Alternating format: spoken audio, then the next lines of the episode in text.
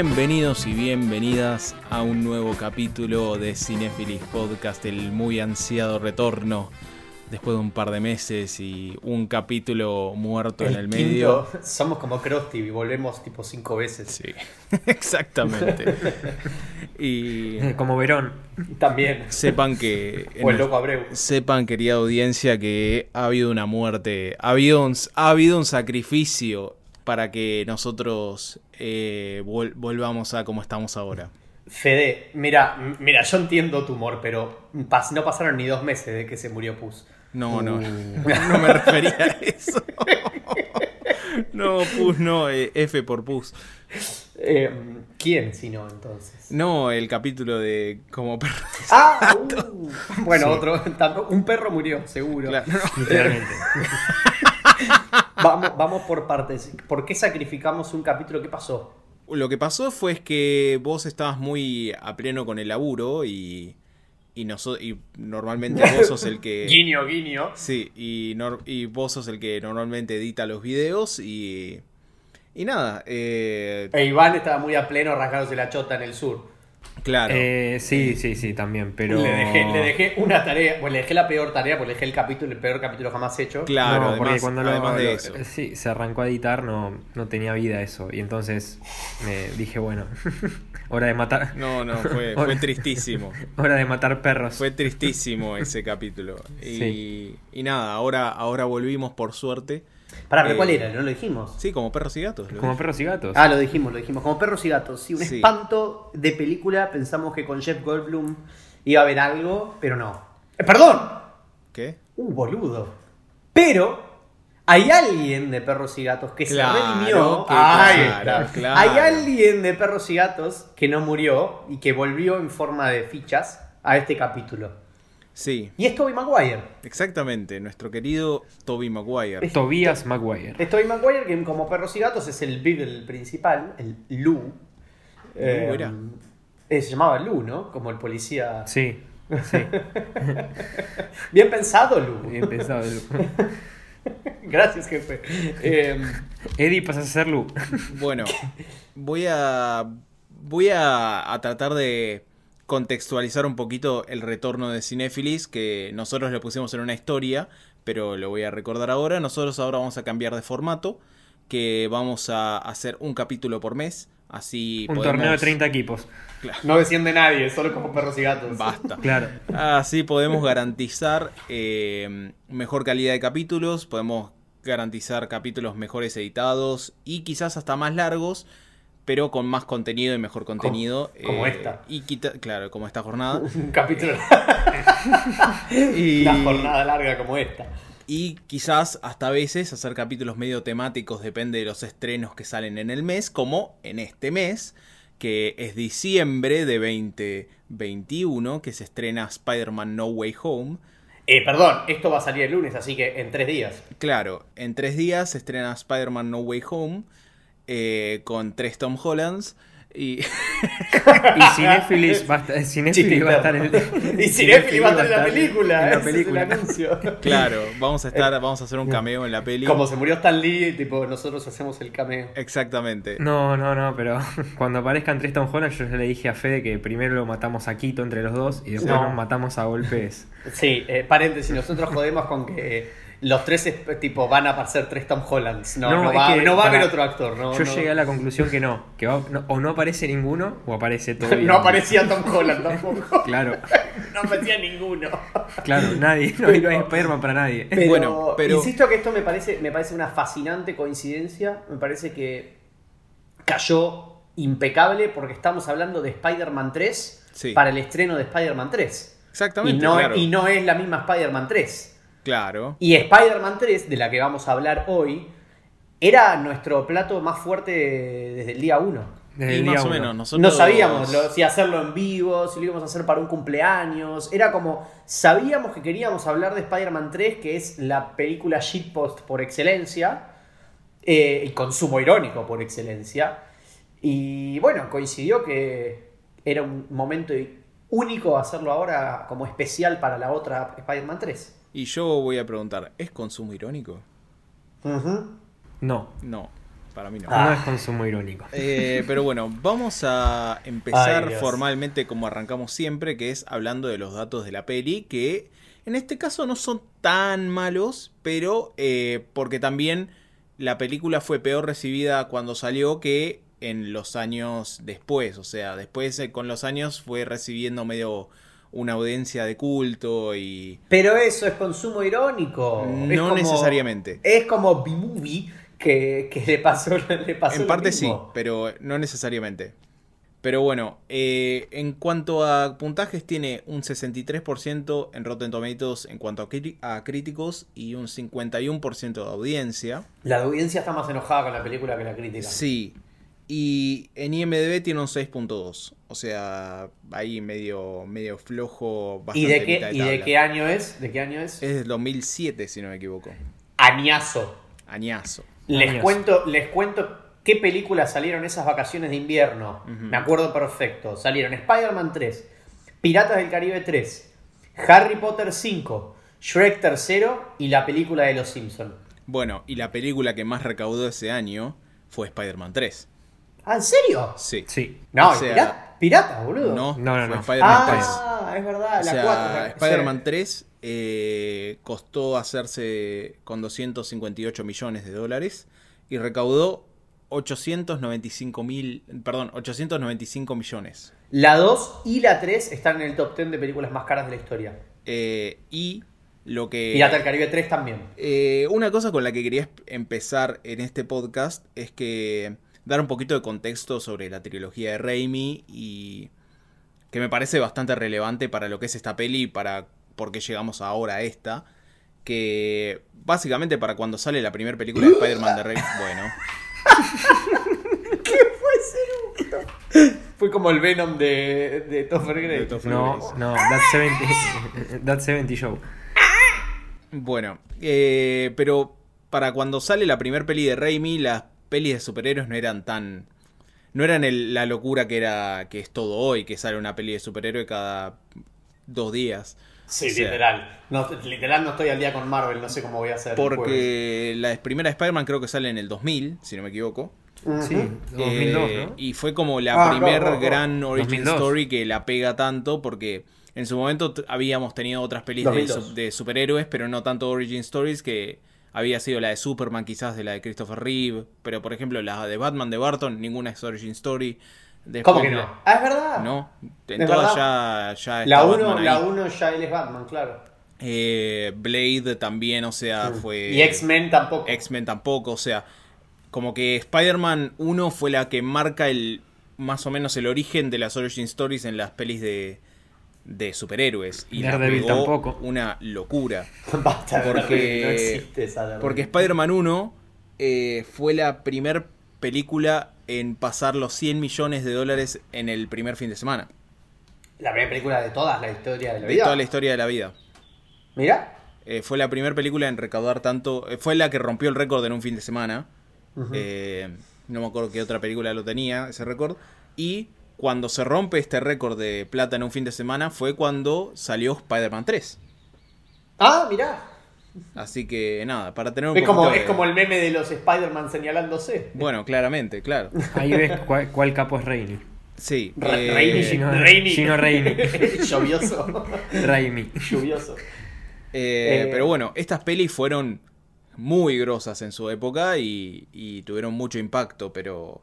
Parajero que se quedó dormido viéndola. ¿Cuál? Cuando fuimos al cine. ¿La 3? Cualquiera. Pero era muy tres. chiquito. Pero no, había nacido en la, en la No primera. importa. Bueno. Pero ese es un pelotudo. Giro no bancaba de, Giro no bancaba de polo, o sea. Basta. No sé cómo quieren arrancar. Yo Ok.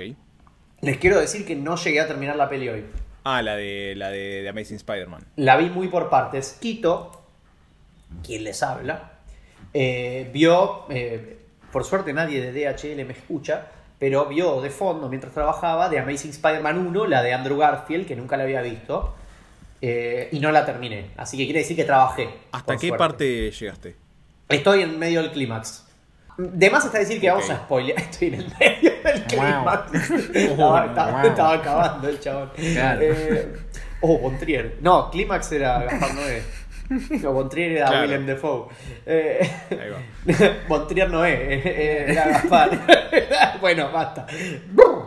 Em, ¿Qué estaba por decir? Ah, que bueno, no la había visto y. De más está decir que vamos a spoilear todo lo que tenga que ver con Spider-Man, ¿no es así? O sea, Sí. jódanse, sobre todo si van a ver. a- Igual no van a aparecer Andrew Garfield y Tobey Maguire, van a ser tres Tom Hollands. Pero. mm, Hay, hay más chance que aparezca un Miles Morales animado a que parezca Tobey Maguire, no tengo dudas. Eh, Tuve fe. pero. Nada, no me gusta. En realidad, pero no quiero hablar de Amazing Spider-Man, pero es como que es medio un puente esto, ¿no? También porque es todo muy, mucho Spider-Man. Estamos hablando de Spider-Man 3, pero se va a estrenar la otra Spider-Man 3, que también va a tener la de, la de Andrew Garfield, espero, o sea, por lo menos sabemos que los villanos van a estar. Entonces un poquito quería hablar. El lagarto es una poronga. Eh, no me molesta el villano, no me molesta la razón por la que es un lagarto, pero es una poronga. Claro. Detesté la inclusión de la figura del padre de Richard Parker, la detesté. me Ah, sí, que es yo también. Ridículo No la banco y que me parece ar- ridículo. Y que arruina mucho al personaje, porque al final es como un Luke Skywalker, ¿viste? El elegido. Claro. Tipo, el hijo de justo es el que lo pica la araña y me parece que parte de la esencia de Spider-Man es, Es que, es un es un pibe chabón cualquiera. random. Claro, es un chabón random y eso también es lo que yo le critico a, y, y muchos le criticamos a los villanos que hasta ahora están en el MCU, eh, el buitre y, y misterio, Rey Misterio. que es que tienen. A ver, ti- los, bueno, es verdad, en realidad lo que les criticamos es que tienen un, tienen un problema con Tony Stark. Pero en Spider-Man, los villanos no tienen un problema personal con el héroe. Es tipo, Spider-Man es un adolescente, ¿no? Es como que a la gente lo irrita. Lo irrita. Claro, o sea, los villanos están en la suya y, Claro. y Spider-Man solo trata de evitar sus Es, planes. es más, el villano lo que espera es que haya un Superman y es un mocoso que hace jodas y que no se toma nada en serio. Y tipo, literal, es como que le- les toma el pelo. Nadie, no hay ninguna origin story a los síndrome, por ejemplo. Claro. De, de que tiene un problema con Mr. Increíble. Bueno, pero sí la hay, ponele en Spider-Man 3. Bueno, y que eso es algo que me molesta también. Claro, pero, yo siento que en. Spider-Man 3 el problema es que para mí está mal hecho, no que el problema Pero es en que Spider-Man estén 3 es, al- es al revés. En Spider-Man 3 es al revés. No es que el villano tiene algo con Spider-Man, sino que Spider-Man tiene algo con el villano. No, pero también el Es villano, tam- pero el villano también tiene algo con Spider-Man hablando de Venom. Eddie Brock. Sí, pero pensé que estábamos hablando de De Sandman. Sandman, Perdón, y, Harry. Y Harry, Harry, tiene, que- Harry sí. tiene algo puntualmente con Spider-Man. Claro, Está bien, existe en el cómic, todo lo que quiera. O sea, El mundo de los cómics es gigante. Yo solo digo que la esencia del personaje, hablando en cine, que las películas son limitadas, eh, me parece que, que parte de la esencia es que realmente es una coincidencia. Y la frase de, de un gran poder lleva una gran responsabilidad es porque es justamente una coincidencia. Tipo, a vos te cayó un poder de la nada, no lo decidiste, pero hacete cargo. Y eso de tipo, justo entré yo y me picó la araña que había diseñado mi padre, que a nadie le sí, importa porque importa el tío Ben. En fin, eso no me gustó. Eh, no me cabió mucho el Peter de Andrew, me fascinó el Spider-Man. Yo lo que le decía a los chicos es que habría sido un, un Spider-Man y un Peter Parker perfecto para mí si fuera un, un Spider-Man con 10 años encima, tipo de experiencia encima. Como si fuera el, el que aparece al principio de Spider-Verse, que se muere, el, el- el- el que le hace la voz que Chris Pine. Chris Pine. Me parecía esa, me parecía esa vibra eh, habría sido perfecto, por eso tendría, no va a pasar, pero tendría mucha manija de ver a, Andrew ahora grande en, en esta que va a salir, que igual va a ser un, un tercer Tom Holland. Puta madre. Basta con eso, ¿no? A Tom Holland con un jopo. Pero el, el Peter no me gustó porque no. Parece tipo más un. un, un rockero que un nerd. Sí, sí, sí. ¿Viste? No sé si un rockero, pero el parece más un. el- Parece más un outcast, ¿viste? Sí. El típico outcast que es el, el Sí. no entendido que el nerd. O sea, Sí. parece más el que es claro. el, ¿viste? El rebelde o el. Sí. O el De hecho, el la tía May, el tío Ben, misterioso. desconfía, tipo, eh, piensa que se está cagando a piña, que se está emborrachando, que se está drogando. Es tipo, me pareció como una subida de tono un poco. eh, Cuando un poco simplemente lo que pasa es que Peter Parker pasa desapercibido o, o pasa desapercibido por las personas que le importa, o sea, le hacen bullying y todo, pero él pasa desaper- de ah, desapercibido bajo los ojos de MJ y cosas así. Pero tipo... Y hasta incluso siento que eh, Spider-Man sí es un canchero. Pero Sí, porque la gracia es esa, la gracia es que el chabón aprovecha una identidad para hacerse el piola. Total, nadie le ve la cara de Puber. Claro. no, pero Eh, es el, uno de los pocos superhéroes como que quiere mantenerse con esa Secreto. máscara para Está bien. que no dañe a las demás personas. Es más, Bueno, no, está bien. por eso también- Por eso justamente aprovecha para hacer todo lo que Peter no puede ser. Claro. Y, eh, y medio que en el de Andrew Garfield, como que ya Peter, yo le decía es un fuckboy, pero porque, porque Andrew es un facha. Eh, lindo pibe. qué sé yo, rico pibe. Lindo muñeco. Eh, y la, la, eh, la dinámica con Emma Stone es fantástica. Eh, yo no sé si. Creo que se pusieron. Creo que se pusieron en pareja cuando empezaron, cuando filmaron esa peli. Bueno, es fantástica, funcionan bárbaro. Pero bueno, igual la película hace muchas cosas mal y muchas cosas bien. Sí. Pero bueno, vamos a hablar de lo que nos compete, o sea, vamos a hablar de Spider-Man 3, que viene después de dos pelis, que son obviamente Spider-Man 1 y Spider-Man 2, la primera con el villano que es el Green Goblin, la segunda que es el villano que es Alfred Molina haciendo de Doc Ock, que va a Era volver. Alfred, era Alfred Molina, ¿viste? Eh, y en Malo esta, era. Alfred Molina haciendo de Alfred no, Molina. no, es Alfred, es Alfred Molina. El malo, el malo era Alfred Molina. Eh, pero bueno, y ahora vamos a hablar de la tercera, que es la más floja de las tres, claramente. Claramente. Eh, porque tuvo muchos problemas desde el arranque. Porque Sí. para contextualizar un poco, o sea, Como el circuito del, del domingo. claro, eh, para... Para... Vamos, Raimi Max. cuando- Vamos, cuando- Max, ya vas a ser campeón ahora. ya vas a ser campeón, Max. No, Vamos. va a ser- Thank you, Max. Thank you, Max. Eh, Raimi, para cuando quería hacer Spider-Man 3, él tenía otros planes para la película. Porque hay algunas cosas que él no quería, que después el estudio se metió y tuvo que cambiarlas porque el estudio le metió La presión. famosa mano negra del productor. Exacto. eh, porque él, claramente, o sea, él y Toby fueron de los que más insistieron de meter a Sandman en la peli. Eh, Raimi sabía que tenía que concluir la historia de, de, mm, de Harry. Y, y también dijo que quería meter, o por lo menos para ticiarlo para después, al Vulture, que es el después el buitre. buitre, el buitre, que es después Michael Keaton, obvio. Pero Sí. para Spider-Man 3 estaba en negociaciones Ben Kingsley. O sea, subí una banda. Ah, yo pensé que John Eh, Malkovich. No me, no me quejo No, de. John no me Malco- quejo de Keaton, eh. De, Sí, está muy bien obvio, Michael. Keaton, pero Michael Kingsley lo veo bien. y. Kingsley Sí, es el. el Physic Roll es buenísimo. Eh, lo de Malkovich lo voy a explicar después porque. Eh, Lo de, lo de Eric, ¿quién? lo- John Malkovich. Ah, entendí, Erin Brockovich. No. Era canon en la película. Era Julia Roberts, ¿viste? Pero fue, fue así. Después los productores y el estudio le dijo que, que Sam Raimi estaba dejándose juzgar por mucho por los que es, los villanos de Spider-Man que él quería ver en pantalla, lo cual lógico, es su peli, él quiere hacer lo que se le canta a la pija. Eh, y el estudio le dijo, no, hay que meter villanos que el público esté más interesado en ver. Entonces por eso metieron a Venom. Exactamente.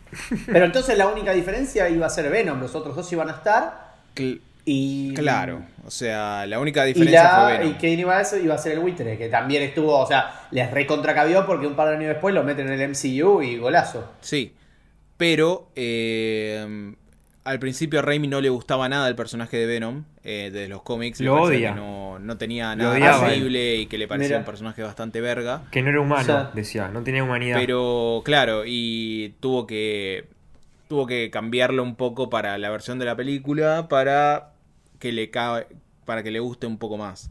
Lo banco. O sea, no, no quiere decir que comparta, pero banco. No, obvio. Lo que dice. En- Banco igual eh, en 2015 se, se arrepintió. Sí. Bueno, En 2015 se arrepintió, dijo que, Siete- que no, siete le, no- años tarde. sí, que no, no, nunca le terminó de gustar la, la película a él. Por esto que dice de las manos de los que productores. lo trató mal. eso. No, él dice, dice que lo trató mal a Venom.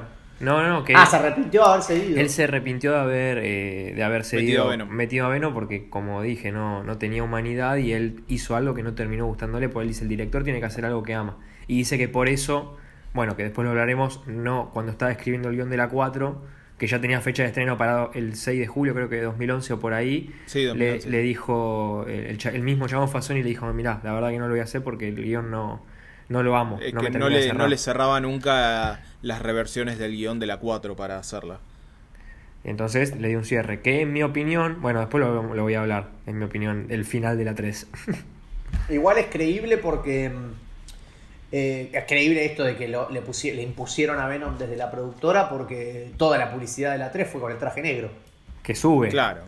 O sea, de Sandman, de Harry no hay un carajo. Era, era él con el traje negro en todos los carteles de Panamericana y la capital Sí. federal. Y, mm, que eso está, está fachero, pero bueno, es bastante malo ese Venom. También otra cosa que se consideró a partir del guion de la 3 es que se consideró partir la película en dos. Porque al tener tres villanos y al tener tantas storylines concluyendo en una sola película, el estudio consideró partirla en dos, pero decidieron que no porque no sentían que había un buen clímax para terminar tipo la primera parte. No, es que si yo la hubiera dividido en dos, a Venom no lo habría incluido en la primera parte. Ni en pedo. Claro. Un segundo, Ni en ni pedo lo pongo en la primera parte de Venom. Claro, un lo- segundo. o lo incluyo a Eddie Brock Claro. nada más. Es Tipo, más, Eddie Brock eh, y que desarrolle su odio por Sí. Peter Parker y después que ponele que termine con los poderes en el final de la 1. Sin Eh, tope. Es más, para mí si, si hubiera dividido por dos, la primera parte la terminaba con Harry recuperando la memoria y volviendo a ser el Duende Verde. Sí, como, y... como si fuera el clímax. Pero pasa que se vuelve muy clímax de la 2. O sea, al final de la 2 es lo mismo. Claro. Eh, Volvés al mismo lugar. Pero el Claro. tema es que el Eh, prim- eh. vos me decís que vos querés hacer el clímax y el único villano que terminaría su arco, arco argumental es el Sandman. El Sandman. Claro. O sea, El Pepe Sandman. El Pepe Que- Sandman. Es que el Sandman no da para más de 20 minutos de película. Por eso. hermano. No, bueno. Otra pero- cosa que vamos a hablar es que yo no banco, por ejemplo, la- las decisiones que tomaron con el Sandman y con lo que pasa con, con el tío Ben y todo Como eso. no Pero- banco yo tampoco a Venom. No, Claramente. no. Eh, pero, no, pero lo que pase con el tío Ben también es otra reescritura. Bueno, paren. ¿Quién es el Sandman? Eh, uf, El Pepe Sandman.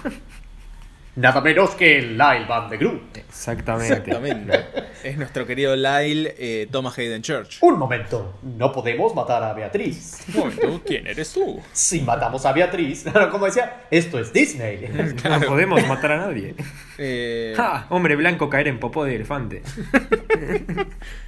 pero bueno, ¿quieren hacer una breve recapitulación de la peli o hacemos un... Mira, es una película para ir de apartes. Claro. Es un podcast dividido en tres capítulos. Vamos a dividirlo en dos. No, no, no, pero arranquemos por el comienzo, que es eh, con básicamente Peter estando, estando muy bien en la vida. O sea, está feliz con MJ, está feliz siendo Spider-Man, está bastante subido al pony. Muy a continuación de la segunda. Claro. La segunda termina con que MJ decide dejar al, al prometido para irse con Peter. Y, Y le dice que sabe que va a ser difícil. Es que Claro, todo el aceptando que está que, haciendo o la sea- 13 de mala persona.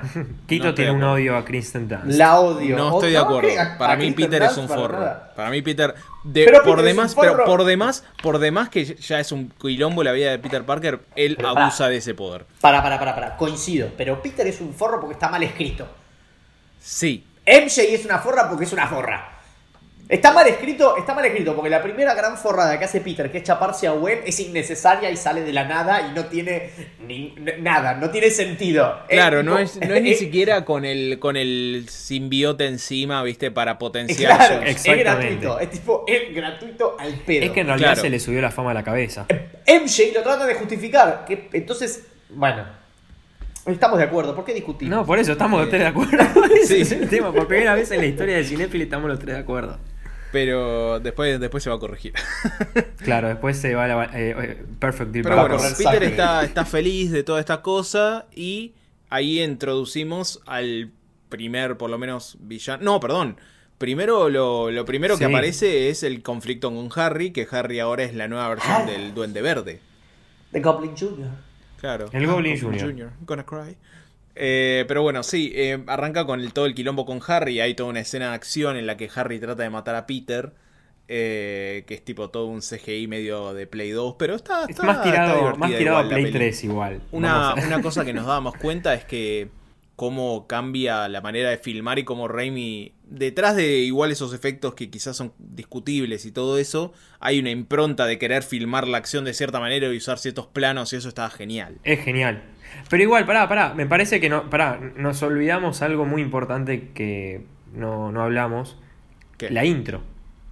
Claro. Bueno, empezábamos re contra por el principio, pero Claro. sí. No, no, bueno, pero algo que cuando arrancamos a verla dijimos, es impresionante lo largo y piola que está la intro con Se está las telarañas Eso. negras y eso, que la verdad que hoy en día no, no se hace, como dice Quito, se está perdiendo. Claro. Que está no sé. perdiendo la cultura de las intros que yo las banco mucho. Es más de cine antiguo. Por- no, pero intros. ¿sabes qué? Es raro porque el otro. Va, igual una peli de mierda, pero pone Black Widow. Sí. Lo tuvo. Sí, es verdad, lo tuve y tiene una buena secuencia Sí, de intros. sí, y sí. La, ban- la banqué mucho porque estaba, No buena porque era una, una manera de contar historia a través de un... Un fan footage de. Claro, de- no, no, era Fan tipo... footage. No, ni siquiera, es, es buscar hacer backstory. Mirá cómo se emocionó Sara. Y sí. No, es buscar, es buscar backstory a través de una secuencia de títulos que podrían tranquilamente ser fo- tipo usar- poner De- el nombre sí, atrás de un sí. fondo de cualquier ciudad, ¿viste? O sea, ¿Sabés quién lo hizo? También. ¿Quién? Así, Batman vs Superman. Sí, pero. Te cuenta toda la historia. te- Pero y eso se, lo, eso se lo respeté mucho. Que agarra lo que ya todos sabemos porque vimos Batman Begins. Y Batman Begins, entre comillas, era canon No, porque Batman Nolan Begins es no. productor. Ah, claro, sí, Batman Begins. Porque Nolan es productor, entonces como que la Sí, historia es la misma verdad, y te lo ponen en una, en una eso. secuencia de cuatro minutos con, con el collar que se rompe, con todos los títulos de la película y es una buena intro, lástima todo lo demás.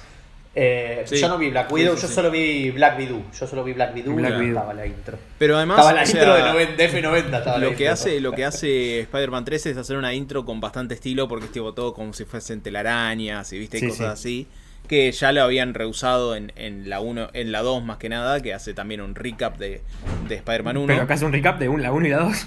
claro exactamente Es que que está bueno yo- o bueno, sea, ustedes me lo discutieron, pero yo decía que para mí, yo nunca entendí cómo que la, cómo, por qué la 4 estaba en planes. Para mí la 3 tiene aura de ser la última de una trilogía. No, después lo- eso al final. No. Eso al final lo, te lo Hasta comento. la muerte, la muerte de Harry es full circle. No, o sea, es full no. circle para su arco Para su arco. Sí, pero Para el arco de es para el Harry, arco el- general. Eran No. tres amigos desde la 1. Igual, pero hablemos, chao. eso, muchacho, muchacho, hablemoslo después eso. Ahora no. Claro, hablemoslo después, hablemoslo hablemos. después. Bueno, pero cuando yo te digo esto, te lo digo porque me acordé. Cuando la, ustedes me dicen que la 2 también pasa escenas de la 1 en la intro, Sí. bueno, yo no me acordaba. Sí. Pues yo decía, si está pasando escena de la 1, escena de la 2, es como que es un. Es un. Como que está cerrando No. un sobre, pero bueno, qué sé. para mí no, para, Para mí mí es no. una simple manera de tipo, bueno, recordémosle a la audiencia o a alguien que no vio la película qué pasó Sí. en las anteriores. Pero bueno, eh, entonces, pasa toda esta escena de acción con Harry. eh, Reverencia. y Harry básicamente lo quiere matar a Peter porque piensa que Peter, siendo Spider-Man, mató a su papá, eh, a William Defoe. Y nada, como que se... Sí. Y... Masticable. A verme. Y después de toda esa escena, tipo como que se, se están tratando de matar y Peter como que lo lo inhabilita a Harry y se la pega contra contra un tubo de metal o algo así contra la cabeza y vos pensás, uh, se remurió, pero Ah, no. sí. Todo esto son los primeros 10 minutos. Claro, esto es en la intro. Es el, primer, es el primer acto más sobrecargado de la historia. claro. Y De hecho, tiene tipo escena tras escena de nuevos villanos. Tipo, al primero cae el meteorito con el sim- simbiote. Sí, to- los tres villanos se introducen en los primeros 15 minutos. Porque está Harry, está después te muestran un poquitito de la familia de Sandman y después te muestran un poquitito de cuando cae el, el simbiote en un meteorito. Cuando están MJ y Peter tipo en la telaraña y charlando. Eh, el simbiote es Venom. claro, el simbiote es Venom que viene de un Brum, meteorito. brum. Venom. Pero bueno, sí, todo eso en los primeros 15, 10 minutos.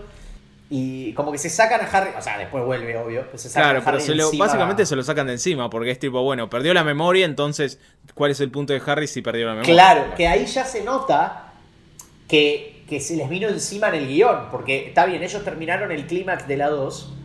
El clímax, ¿por qué digo clímax tanto? El final de la 2 con el venga, eh, que Harry entraba a la cueva del padre, encontraba todos los chiches del Duende Verde. Y vos decís, ah, listo, va a ser, va a ser el malo malo de la 3. Claro. Y en un momento, año- un par de años después, se sientan a escribir esta y dicen, uh, el, el, el Pepe Sandman, el Venom, el otro que no sé qué, y de repente, ¿y qué hacemos con Harry? Pues no tenemos espacio. Pum, pierde la memoria. Se nota que es medio artificial en Sí. ese sentido, como que pasa muy al principio. Medio conveniente. That's Exactamente. convenient. Sí, Sí. Medio conveniente para desarrollar el personaje de Lyle, que está bastante bien. Sí, o sea, eso fue un. Lo que leí fue un impulso de, de Raimi para tipo darle un poquito más de, de caracterización y que sea más empático. Quizás, Más humano. backstory. Claro, más humano porque en los cómics simplemente era un ladrón, ¿viste? Un era un, sí. no, un chorro normal que nada más. Pero. Y ¿Qué? nada, tipo, te muestran un poco de esto de Sandman y te muestran de que él es un fugitivo que está escapando de la cana, va a visitar a la hija que está con problemas de salud al parecer y que necesita plata para tipo hacerse un tratamiento y él es, está en cana porque mató a alguien. Eso es lo que te dicen la peli. Eso es lo que te dice la peli. Él dice, no, Eh, no tuvo, después no soy un hombre te malo. muestran tipo que te muestran de que se basta está de escapando. citarla. La vimos en inglés, pero no la acordamos en castellano. Todo el mundo Por el meme. No te pido que me entiendas. No, al revés. No, no, te- no soy un hombre No te malo. pido que me perdones. Solo tuve mala Te pido que me entiendas. Tu telaraña me la pasa por los huevos. No. Bueno, y después te muestran a, a este, a Flint Marco, que es el personaje. Ah, Vamos a decirle Lyle. Te muestran Lyle. a Lyle corriendo de la cana y que salta Lyle. una reja. No sé cómo llegó ahí, es pleno Nueva York. O sea, ¿Cómo llegó eso ahí? Mm, Tengo una. ¿Cómo llegó eso ahí? ¿Cómo llegó eso ahí? Eh. Eh, pero bueno, está así en un descampado. Que decís, ¿dónde hay un descampado en Nueva York? Ni idea. Eh, pero bueno, ¿Eh? o sea. ¿Qué? ¿Qué pasó? O sea, cuando No. Lyle está corriendo, está corriendo en tipo un pleno descampado, tipo. ¿Cómo caga, Ah, tenés razón. caga Pero puede ser Long Island, Caga, puede ser Long Island. caga Bueno, palos ponele. un perro ahí. Y... Puede ser el Central Park. Nada, está, está escapando de la cana, salta una reja y de la nada se cae como en una fosa donde hay toda arena y una máquina. Pero una máquina que nadie entiende. Yo Sí, no sé, no qué, sé onda. qué hace la máquina, El tipo pero es una bueno. batidora eléctrica de arena y supongo Ponele. que entiendo que la quiere transformar en cemento, pero tampoco hay piedras. Es como No, no sé, es medio raro, arena. es medio raro. Y se le perfora la piel, se le, se le mete granitos de arena en la piel. En el ADN. Claro, como si. Que, que nunca cuando yo voy a la playa y me entra arena en el ojo. No, es que- No, pero Esta máquina medio como que le cambia el, el ADN, le cambia las moléculas a ser ¿Sabes a moléculas quién? de arena. Pero bueno, ¿sabés a quién está haciendo referencia Raimi con esa escena, A no? Doctor Manhattan. No. ¿Qué otro Manhattan? ¿A? A The Shaggy Dog, que cuando el perro muerde a Tim Allen y se meten las partículas Estoy en las venas. estoy seguro que fue por O eso. hace referencia a Spider-Man 1. Recordemos, recordemos que The Shaggy Dog, un papá con pocas pulgas, había salido un año antes, en 2006. Claro. O sea, Raimi la vio. No, pero también hace referencia a Raimi en Spider-Man 1 cuando le muerde la, la araña. Eh, claro, bueno, eso, es- pero eso, eso es real.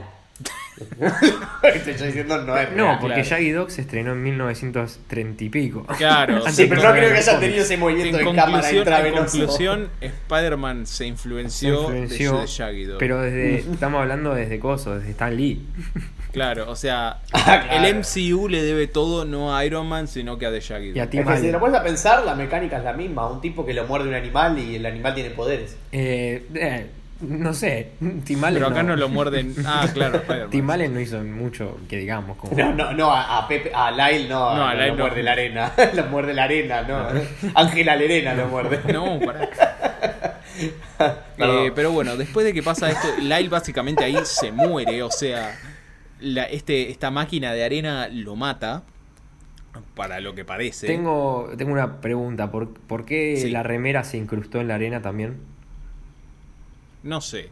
O sea, porque es un universo donde nadie puede terminar en bolas. Sí. No, Solo, igual solo también- Peter, Solo, solo Peter, Peter. puede terminar Claro. en pelotas. En una iglesia. Exacto. Sí, pero no, no pasa el pack. Nadie lo ve. No, pack. no hay pack. No hay pack. Maldita sea. ¿Habrá? ¿Habrá? No Aparecía. Tom Holland con tres pitos, ¿viste? No. No. No. Se la guió el multiverse. No, no, no. Spider-Man se viene a casa. No. no, no. Eh, bueno, eh, ¿qué- ¿de qué hablábamos? Eh, De Lyle. Que Lyle se Oh, muere. Lyle. No, Lyle. no. Un momento, no podemos matar a Lyle. si Exactamente. matamos a Lyle, no hay película. También, eh, al principio de la peli introducimos a un personaje que va a ser medio secundario a lo largo de toda la peli, que va a ser medio un interés romántico, pero a la vez como... Está como- re pedo, güey. Está el re pedo, güey. O sea, es medio un interés romántico, pero más que nada para joder la relación de Peter y, y MJ, y también para el personaje de, Bro- de Eddie Brock. Sí. Que es Igual Eddie Brock Stacy. no estaba. Eddie Brock no estaba con Gwen. No, él creía No. que Era sí. mentira. Era No, mentira. Él por decía eso, que sí, es el era flaco mentira. que está fantaseándose todo y que salieron a tomar un café y el flaco a Jay Jonah también le dice, no, yo tengo una chica con la que me quiero casar. Claro. sé. Pero ¿por qué eligieron a.? O sea, no estoy tomando. Yo no leo cómics, ya lo dije muchas veces. No estoy tomando como parámetro una película tan nefasta como Venom. Qué mal. Pero nada que ver con el personaje de Tom Hardy. No por lo físico, sino por. O sea, Tom Hardy No. es un badass callejero. Al y- parecer eh, fue una decisión medio a propósito de Raimi, porque Raimi lo que quiso hacer fue con Topher Grace hacer una... ¿Qué es eso? ¿Qué es No, eso? alguien está tirando como... Entró el. Conde Verde. No, están tirando Raid en casa. Oh, no, volvimos al 2011. Están, están tirando Raid en casa, así matan las arañas, así no me transformo en Peter Parker. No, el 2015 quisiste decir. Eh, pero bueno, eh, como que al parecer, al castear a Topher Grace y al hacer a Venom como lo es, a Eddie Brock como es en la peli, lo que quiso hacer Raimi, yo nunca lo entendí en la peli así, eh, pero lo que quiso hacer es como una versión de Peter Parker que... es Peor. Como, claro, es la versión como forra de Peter Parker, ponele. Por eso... Pero no es forro al principio. No, pero la versión Edita mala de. Peter, de Peter Sí, Parker. deshonesta. Sí, pero también es medio. es medio turbina. Sí. O sea, y ¿A también lo que, lo que leí, que también en el- al parecer las intenciones de Raimi, es que cuando Peter está con el simbiote encima o con el traje encima, es como se empieza a parecer cada vez más a Eddie Brock en sus actitudes. Sí, pero no creo que Eddie Brock se ponga a bailar. ser, puede- no creo que Eddie Brock, Eddie Brock se ponga a bailar en la calle con un peinado emo. No, pero qué sé yo, le tira chamullos a toda la mina de la calle y Eddie Brock Ah, se no. la trata de chamullar Sí, a, Betty sí. y qué Pero sé yo. perdón, o sea. perdón, mujeres golpeadas por Eddie Brock, cero. Mujeres gol- golpeadas por Peter, Pero una. Eddie Brock trata de matar a MJ. Sí, pero ahí ya era el simbiote. ¿Cómo, igual como Eddie Brock sabe. Y, pará, en el universo de, de Toby, ¿cómo mierda sabían lo del beso? ¿Y cómo mierda sabían eh, Bien, Topper sí, lo sí. de Coso, lo de. Eh, ve por ellos, ve por ellos, tigre. Ah, no, eso no tiene sentido. No yo eso sabés por qué. bah, Eso lo deduje yo. Que ya el, el simbiote quedó con una parte inhere- inhe- in- inherente de, Como con la telaraña. de Peter. Con la memoria. Claro, ¿y por qué Eddie Brock tiene telaraña? Claro, exactamente. Me como parece que lo heredó de. Sí. Bueno, puede buena ser, teoría. puede ser. Entonces tiene algo de memoria. de A ahí. ver, si seguimos, si hacemos una medio conexión con la peli de Venom, sabemos que el simbiote tiene como una Vida. vida. El verdadero Venom es el que aparece al final. Claro. El que se- sí, que parece dos segundos porque después se muere en forma. Sí. O sea, se muere igual, pero como que al principio se desprende de Eddie Brock. Queda como una cosa medio rea- eh, independiente, que es una cosa Claro, porque toda la peli te insiste en que, que, un es simbiote. fachero. sí, pará, que- que pero toda la peli te vienen insistiendo que un simbiote no puede vivir sin un host. O tipo, sin un. sin algo que lo mantenga vivo. Sí, que igual no tiene sentido porque está dos meses en el escritorio de Peter esperando Sí, a también, parcial. lo cual Pero es bueno, medio- ¿Qué es esa mancha de petróleo? claro, está todo ahí. Pero bueno. Eh, pero bueno, después de que introducimos a estos tres villanos y introducimos a Gwen y todo esto, eh, pasa lo de todas estas secuencias ya con Peter medio su- subido en el pony, que se le empieza a ir toda la mierda. Pará, esto, o sea, seguimos en el principio. Sí, o Con- sea, con pasa el Day, que- el Day Love Me, el festival. Claro, eso. Sí, Eso. entre que MJ pierde el papel y. Sí, pero por eso sale de la nada. O sea, está bien. Es, es normal que después de tres películas se empiece a creer un capo, porque They Love Me. Pero lo del beso, en un momento tipo Spider-Man, como Spider-Man, va a ser como una aparición pública para celebrar un festival y generar. No, No, es que le van a dar la llave de la ciudad. Por haber Le van a dar la de la ciudad y se la va a dar Gwen, que, que está ahí. Porque la no, rescató. Gwen es la hija del jefe de policía de Del Nueva jefe. York. Porque la rescató no con eso que de la grúa que. Claro, y la, grúa- Bueno, rescató claro. cuando pasa algo, Bueno. todo, pasa todo un accidente con una cosa de una grúa y yo. Claramente la vieron más veces que yo. Ah, lo de la grúa es recontra hardcore. Claro, y Gwen está tipo modelando en un edificio y, y una grúa empieza a fallar y empieza tipo a, a romper todo un edificio y está justo en el piso de Gwen y Spider-Man Sí. la salva y ella queda como Sí, de hecho, de hecho es, un, es un, un, un chiste eh, sarcástico de Raimi que Gwen se empieza a caer y hay toda una secuencia en cámara lenta de eh, Peter rescatándola, que es literal la escena de la muerte de Gwen Stacy. Claro. No en esta película, sino la tradicional de cómic, que también pasa con, con Emma Stone en, en las de Garfield. Claro. Y que espero que lo hagan con Zendaya el jueves. Eh, todo dudo. indicaría que sí. Espero que sí. Garfield. Ya en el tráiler también lo tisean, ¿viste? Sí, pero quizás por eso lo tisean, porque saben que no lo van a hacer. Sí, pero imagínate que lo hagan. Tom Holland y Zendaya están de novios hace no sé.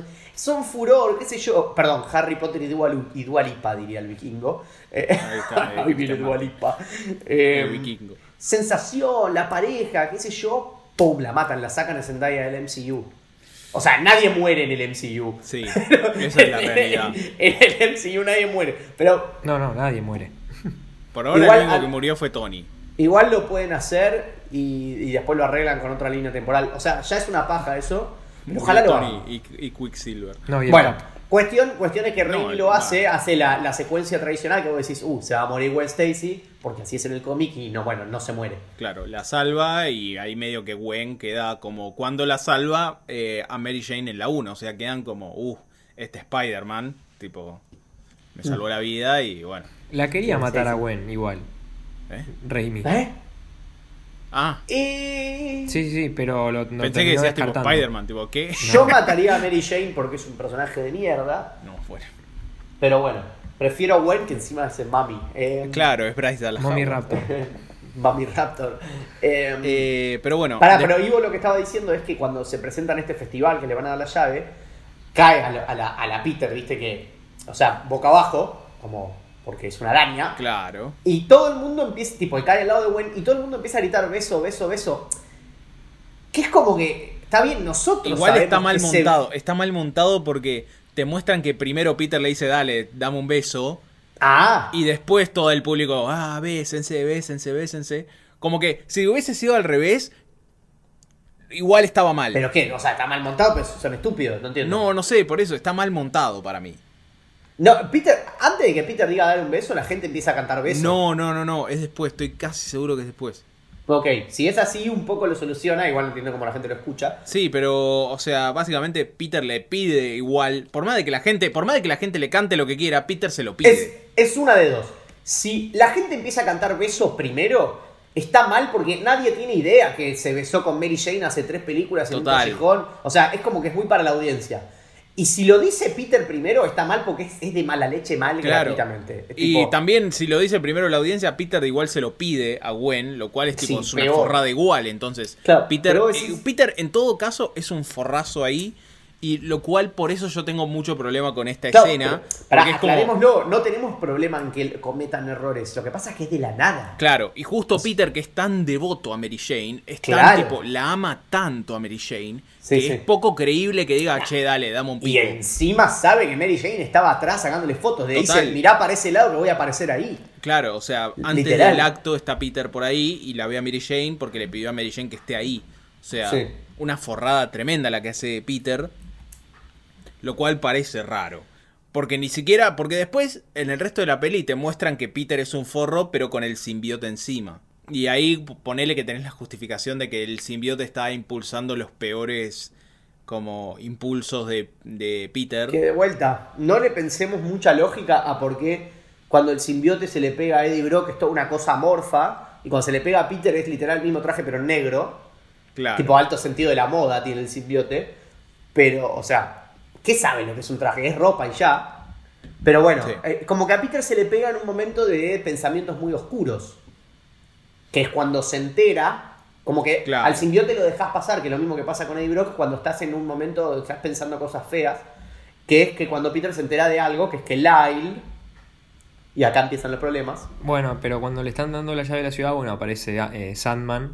Y bueno, pelean, todo, bla, bla. Lo hace mierda Sandman a Peter. Y se va Sandman. Se escapa con. Creo que se, lleva, se, termina, plata. se termina llevando la plata, todo. Y, y bueno, después. Eh, ¿qué- qué- le, le terminan, ¿Le termina agarrando el simbionte o es después de que se pelea con MJ? No, no, el simbiote ya estaba en el, No, en pero- el departamento pero de Peter. nos enteramos de lo del tío Ben. Cuando termina entrando, eso es lo que voy. nos, nos enteramos lo del tío Ben. No, eso al final, ¿no?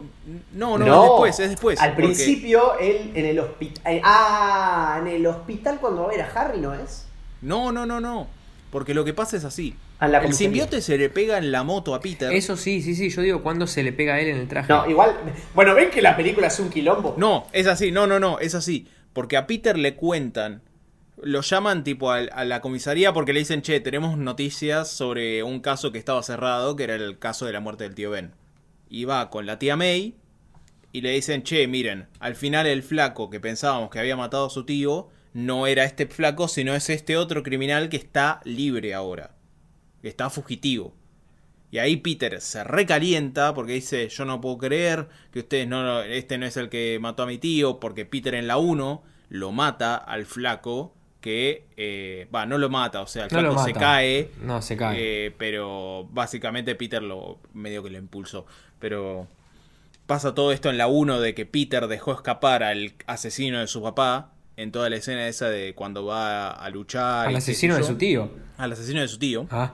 ¿Qué dije? Al asesino de su padre, dije. Sí. Uh, bueno. Pero el tío es como un padre. Es su padre. Eh, y eso le tenía alta.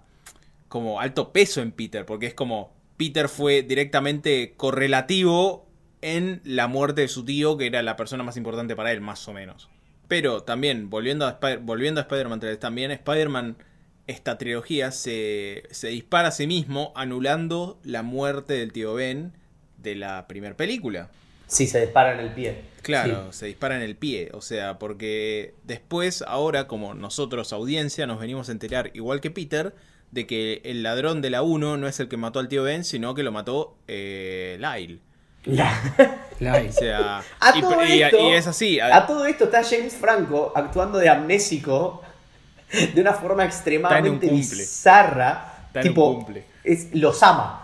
Claro. Ahora, tipo, ama a Peter y a Mary Jane y los, les cocina y, y los mira, my best friends. Y, y es muy gracioso como actúa. Eh, yo lo que, iría- lo que haría es contar villano por villano. Sí. ¿Quiere cada, ¿Quiere cada uno repartirse un villano y hacemos cada uno uno?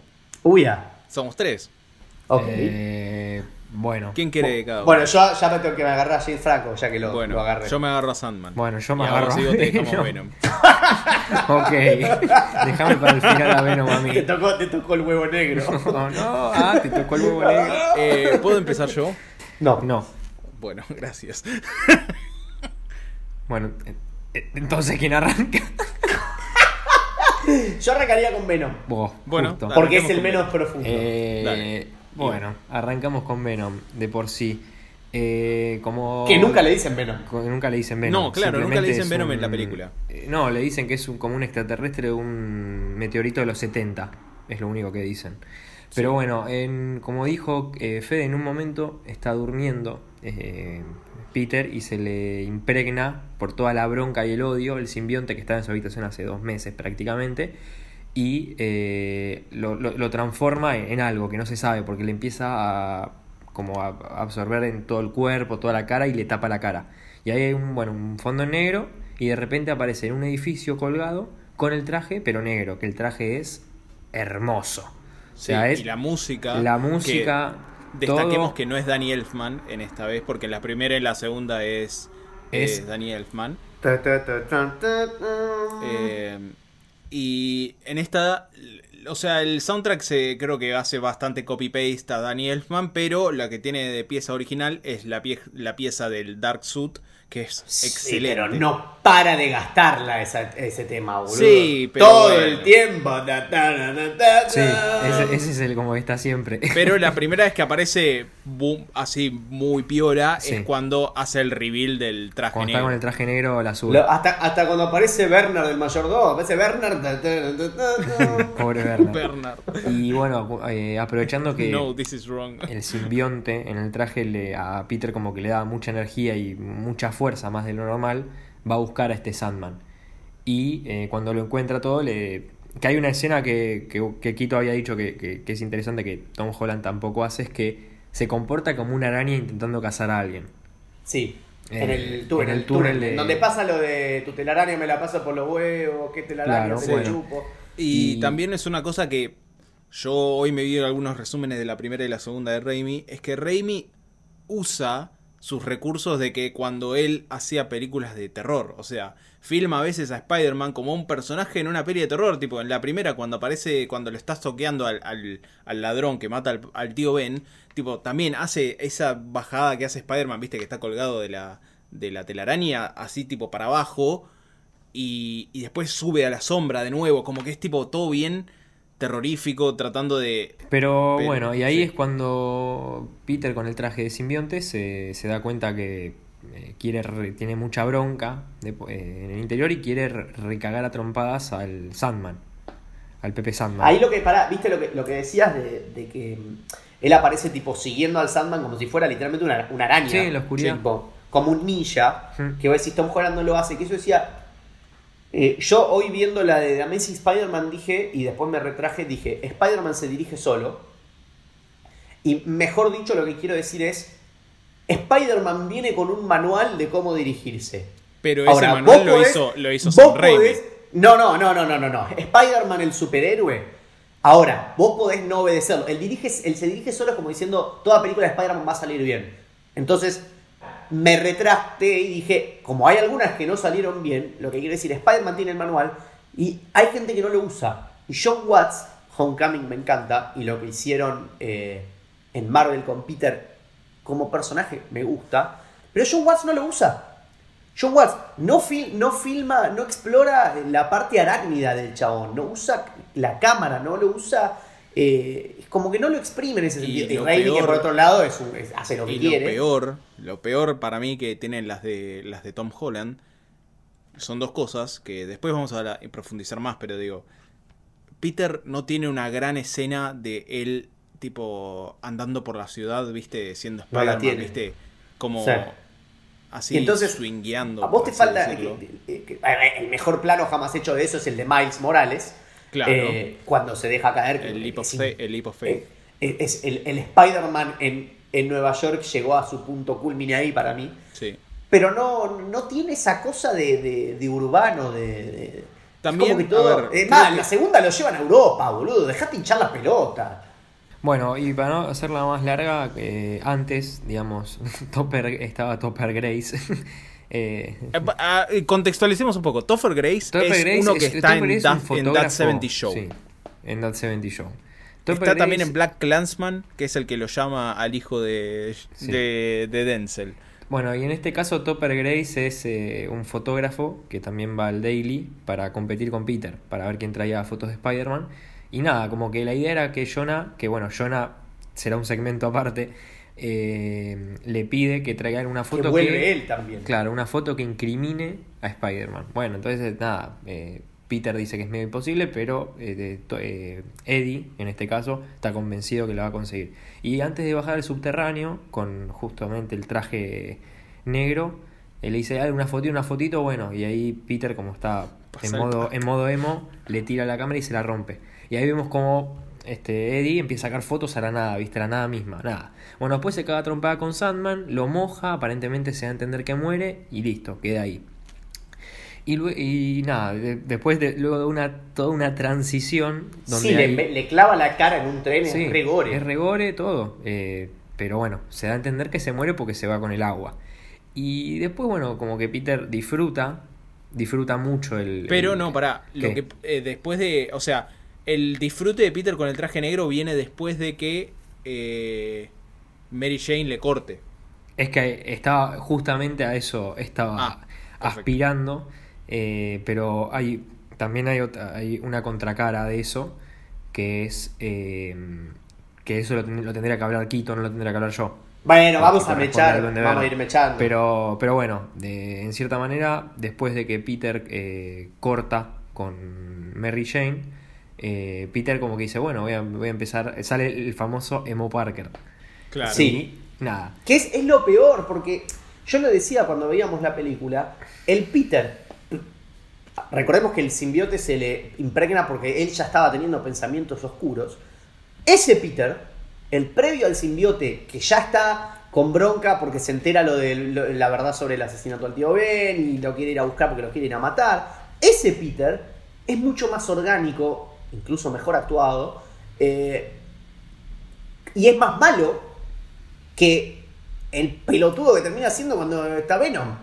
Que Está. Fede me dice, Fede me dice, es que lo que me ibas a decir, me dice, no, pero la- lo gracioso es que ese Peter es lo que Peter Parker piensa que es ser un bad boy. Claro. Eh, pero entonces es un chiste el, el coso. sí, después Es de- un chiste Venom.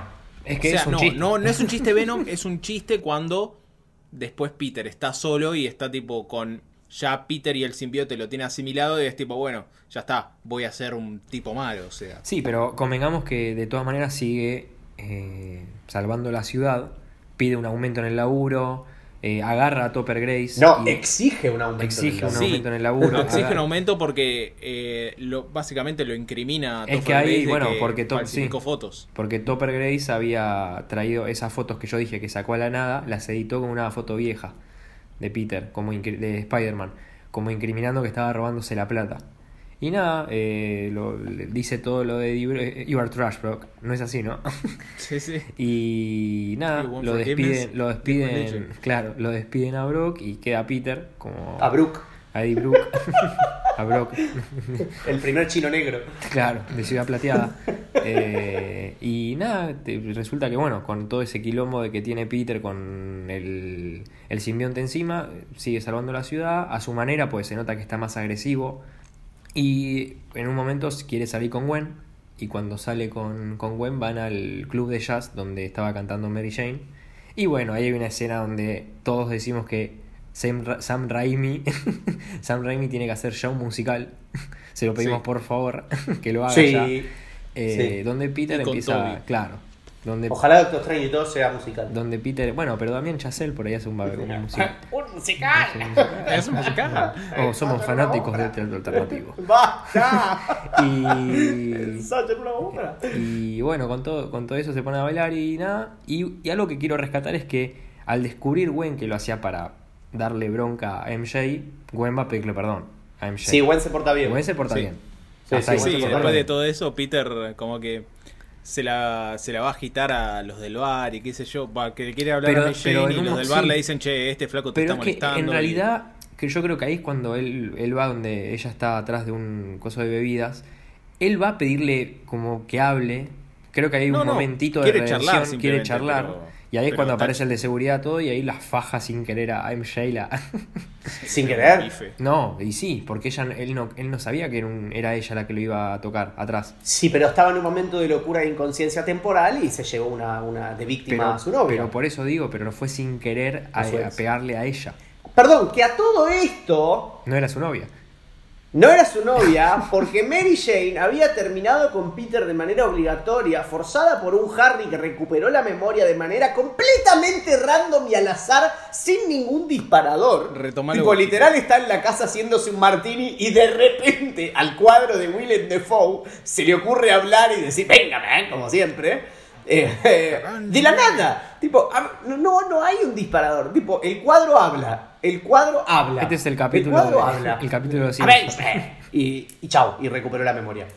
Eh, y Harry entonces dice, antes de matar a Peter, primero voy a destruirle la vida. No, es que Y- creo que para que bueno, conectemos es que es decir que cuando él se da cuenta que golpeó a MJ y todo y el simbionte realmente lo está controlando, va a la iglesia donde justo está Topper Grace, que aparentemente es cristiano, y No, pide- no, porque Peter le dijo, eh, ¿querés, ¿querés forgiveness? Anda a buscar religión y se fue a la Ah, iglesia. es verdad, no lo- no y lo se había- fue a la iglesia a pedir que maten a Peter Claro, a Parker. pedir Claro. que maten a Peter El Parker y flaco bueno, no entendió bien la religión y dijo, No, bueno, voy a Pero tener... además me, me mata a lo extremo, tipo, el chabón se comió la mina que a él le gusta y lo hizo perder un laburo, pero de ahí a pedirle a Cristo que mate a Peter Parker me parece un poquito mucho. Eh, claramente el flaco está... Está loco. Está medio loquito. Y ahí está medio loquito. es cuando, Y bueno. casualmente Peter está en la misma iglesia arriba, donde está Quasimodo, tipo en el campanario, eh, purgándose de Venom Y sí, después boludo, de haberle pero- pegado sin querer a Mary Jane porque dice hasta acá llegué y se está sacando el traje y queda. no lo cuento yo, lo no contás vos. Ah, cierto. Nada, está todo bien, contalo vos. No, chao, me voy. Chau.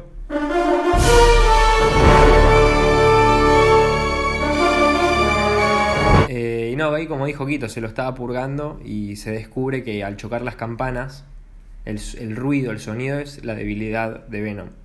Que en realidad el, ruido más que nada es, es el fuego. Pero bueno, el ruido genera a Venom como una, una debilidad que se desprende del cuerpo y ahí vemos como esa silueta de, de la bestia que vemos al final, pero eh, se empieza a desprender y casualmente como también dijo Quito que está Topper abajo, Topper, la marca Topper, está Topper abajo y las zapatillas Topper tipo está abajo y se da a entender que lo ve a Peter y dice, "Pi- Parker como que lo llega a ver de ahí, que no sé cómo carajo hace. que están- Claro, chabón dice Claro. Jesús nunca obró tan rápido. Claro, y se le empiezan a caer eh, pedazos del simbionte y se apoderan de él.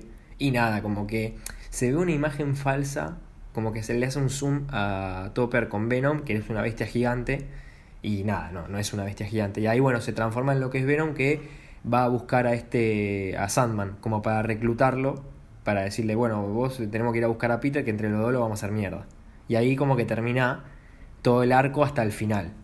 Que eso ahora lo vamos a definir. Y Harry, la única diferencia que no tiene mucho que contar, que cuando Peter, todavía con Venom, o sea, el Peter malo, el Dark Parker, el Emo ¿cómo Parker. era? Bully Maguire, Bully Maguire. Bully Maguire. Bully Maguire se entera que Harry lo hizo, lo forzó a Mary Jane a terminar con él.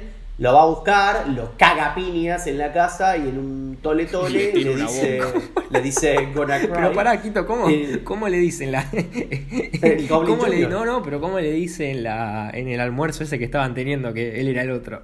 que cuando él tiene la... ¿Eh? Cuando él tiene... Cuando Peter... Ah, Claro, sí, que Harry entera. lo cita. Pero qué- Ja- Ah, ah, ahí es cuando, claro, cuando Peter se entera que Harry recuperó la memoria, es eh, Harry lo cita a un café a hablar de amigo a amigo. Peter le cuenta re de buena leche sus problemas con Mary Jane y Harry le dice yo soy el otro, I'm the other guy. Y, y no sé, se come una No, torta. no, pero ¿cómo de- desaparece? Ah, sí, el negro, mira, sí. Estaba abajo de la mesa. No, es rarísimo James Franco. En un momento le tira toda la verdad a Peter, Peter se va llorando, llega la moza y le dice, ¿cómo está el pastel?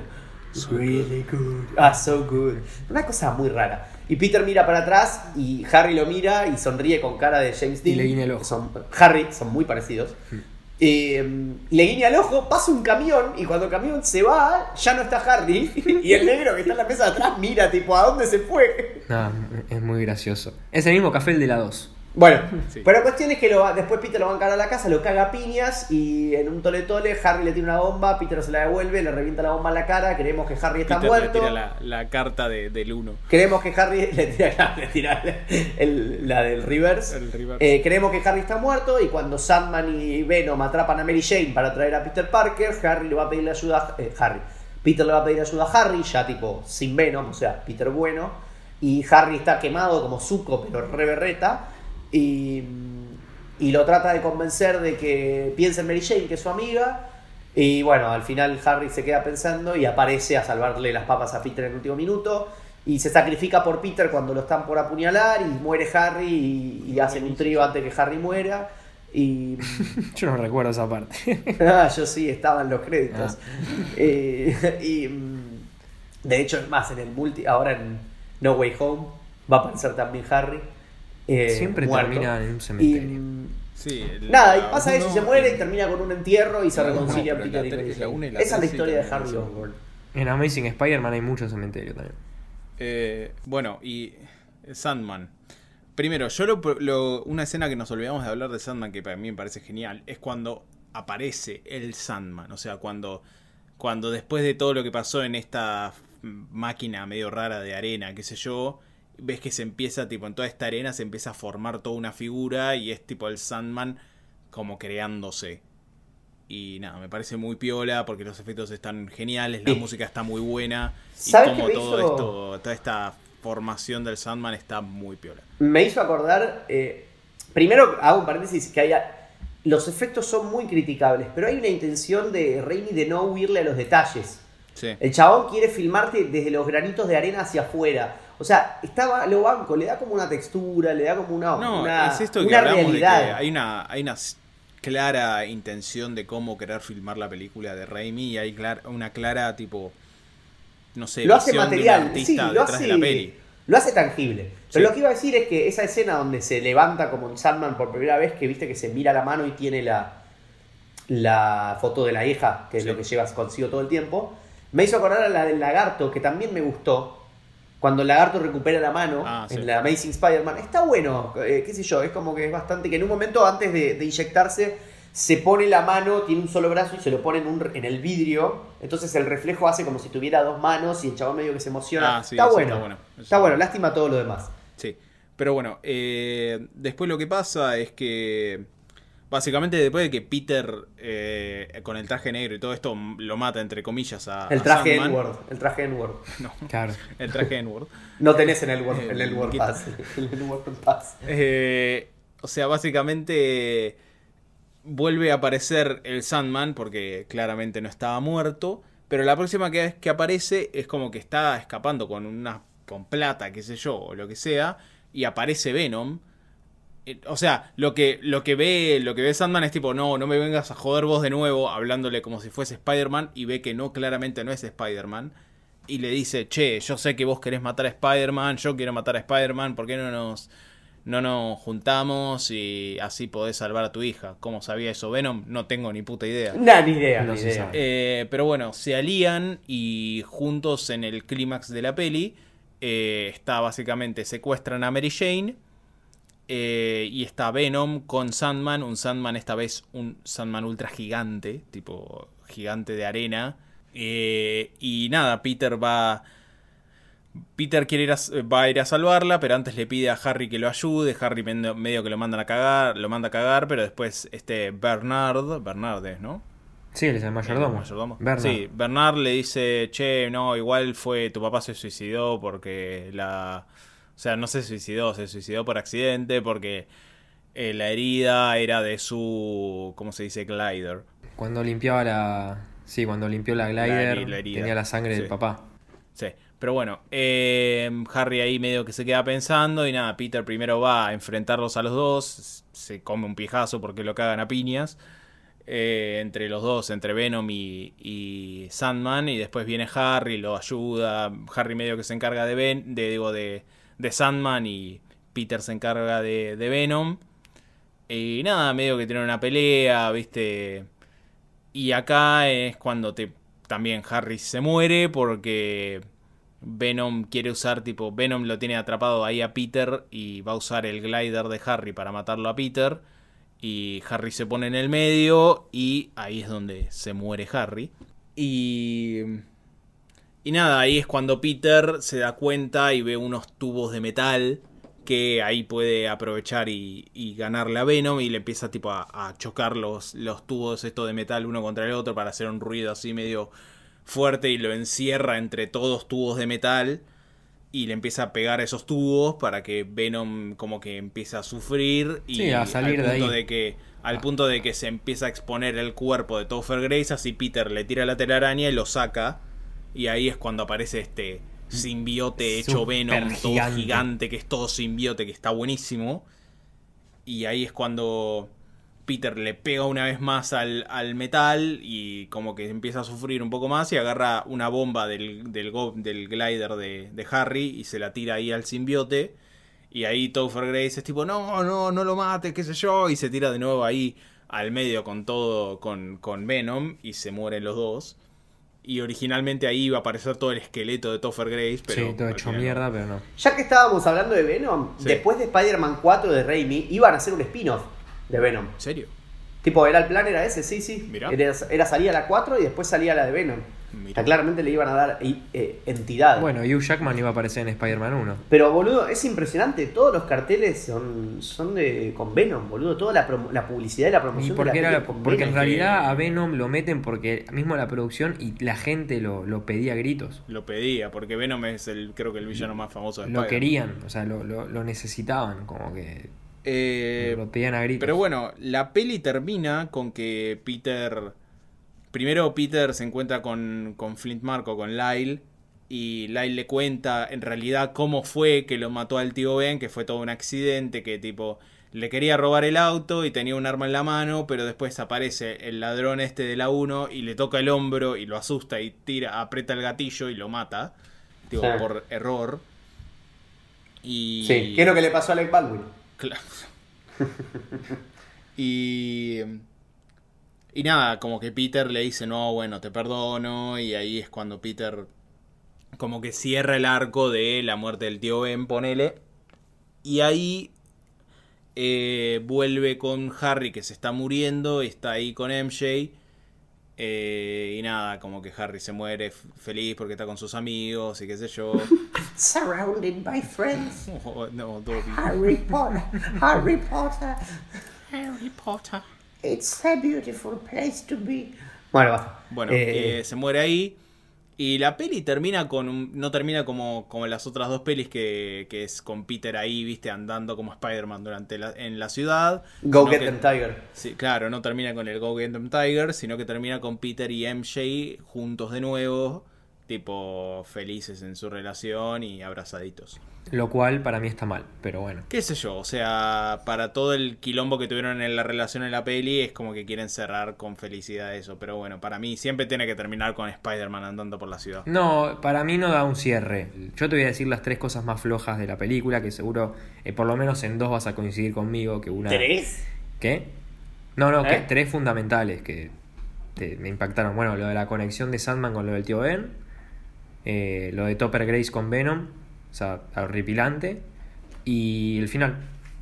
Yo creo que no, es lo que lo sí, percito. Después sí, yo estaría demás- de acuerdo. O sea, a mí lo final no me, no, me, no me molesta tanto, sino que a mí lo que más molesta son esas dos puntualidades. O sea, que Venom para mí está completamente al pedo y está claramente forzado en la película, que tranquilamente lo podrían sacar. Eh, después Sandman y Harry me parece que están bien, quizás un poco tomado de los pelos y un poco apurado todo porque tenés un montón de contenido que meter en una sola película. Eh, pero qué sé yo, para mí sigue siendo súper disfrutable la Es buenísima, es muy disfrutable. Es más, yo tenía miedo cuando la arranqué a ver. Como es un montón de cosas en la peli, quizás es un poco desorganizada, pero para mí igual, igualmente sigue siendo una película súper entretenida y una peli buena de Spider-Man en general. A mí me parece un caos. Me parece un caos y me parece que la- toda la escena de Bully Maguire es imperdonable. La secuencia, perdón. Mm, me parece banco, imperdonable. Yo eh. la banco. El tipo bailando por la calle. Igual no es lo más cringe que hizo Raimi. No.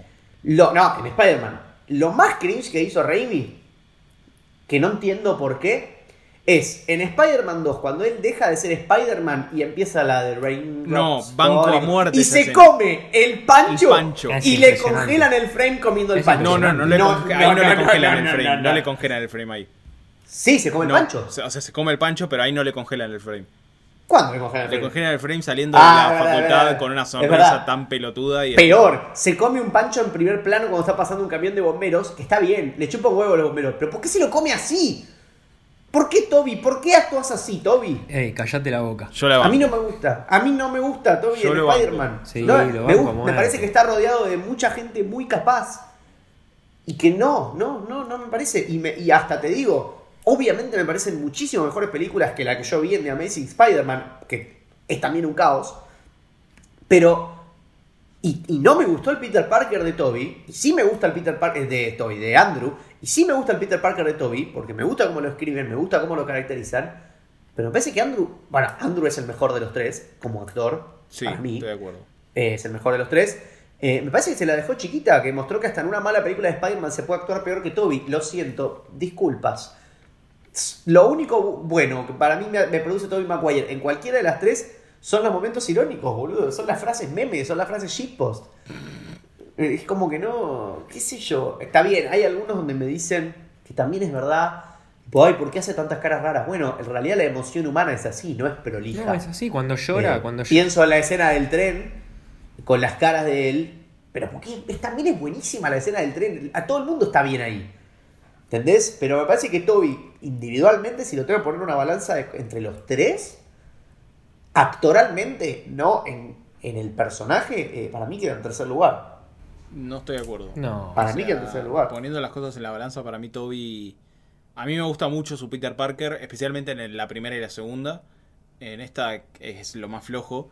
En esta habla demasiado pete. Sí, pero digo, a mí me gusta mucho, más que nada el Peter Parker de la 1 me parece que está muy bien, eh, pero... Y su Spider-Man me parece que está muy bien también, o sea, tiene sus momentos de, de, esa, de esa joda que tiene Spider-Man, no tanta como los otros dos, eh, pero, o sea, igual me parece que es un muy buen Spider-Man para las películas en las que está también. Porque, o sea, creo que las películas directamente influencian al Spider-Man. No, hay algo, pero por eso, por eso quiero distinguir eh, a mí el, el- el mejor, tengo que decir, do- lo voy a di- dividir en dos. Mi Peter Parker favorito, como Peter Parker persona sacada de contexto, ¿no? Es un personaje que se llama Peter Parker, a mí me parece el de Tom, a mí me encanta, me encanta. Pero es un Tom Eh, más pendejo ese. Mm, Pero, pero me encanta, me, me encanta esa esencia. Ahora, lo que rodea a Peter Parker es sin duda lo único, el único bueno de los tres es el de Raimi. El tema de la situación económica, el tema de la familia, el tema de la, la tía May de Marisa Tomei es un desastre, es una fantasma. Eh, el tema de, de- de tener que buscarse tres trabajos, el tema de que todo eso en la de Andrew y en la de. ni hablar en la del MCU, que ya me parece una barrabasada lo poco. eh, lo poco sufrido que es el Peter de, Tom Holland. eh, obviamente el de Raimi es encantador en ese sentido. Ahora, como caracterización, en el laburo exclusivamente del actor, eh, me quedo con Tom como completo. Y el Spider-Man de Andrew me gustó mucho por lo que vi yo. A mí, a mí creo que Tom Holland me parece que es el mejor en general. Tipo, me parece que hace un buen Peter Parker, un buen Spider-Man. Pero es esto, lo que no lo favorece al Tom Holland de Spider-Man es el, es el entorno. Porque no tiene nada de. Porque Spider-Man es siempre un personaje que está sufriendo. Está sufriendo por ocultar su, su identidad, está sufriendo por la economía, está sufriendo en el laburo. En la relación con Mary Jane siempre tiene sus altibajos. O sea, como que siempre es un personaje sí, sí. sufrido. No, y todo tiene que ver con el hecho de ser un superhéroe. Claro. Está bien, en Homecoming lo arañan un poco con esta Liz, que la que no puede ir a la fiesta porque tiene que ir a salvar el mundo. Pero lo que hace Raimi es sumarle cinco cosas más.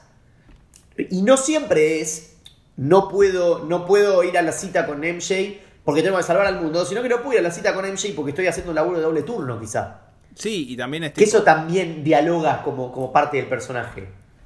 Y a, y a Disney no sé cuál será la razón eh, política, de marketing. Disney querrá ser más universal, eh, eh, ¿viste? apelar a, a todos los chicos y a ninguno, qué sé yo. No quiero ni pensarle el sentido, pero a mí me parece que le falta esa textura, le falta ese color a- al, al de, al de Tom. Bueno, Mm. espero que en Far, en, digo, en No Way Home se lo muestre sufriendo un poquito más.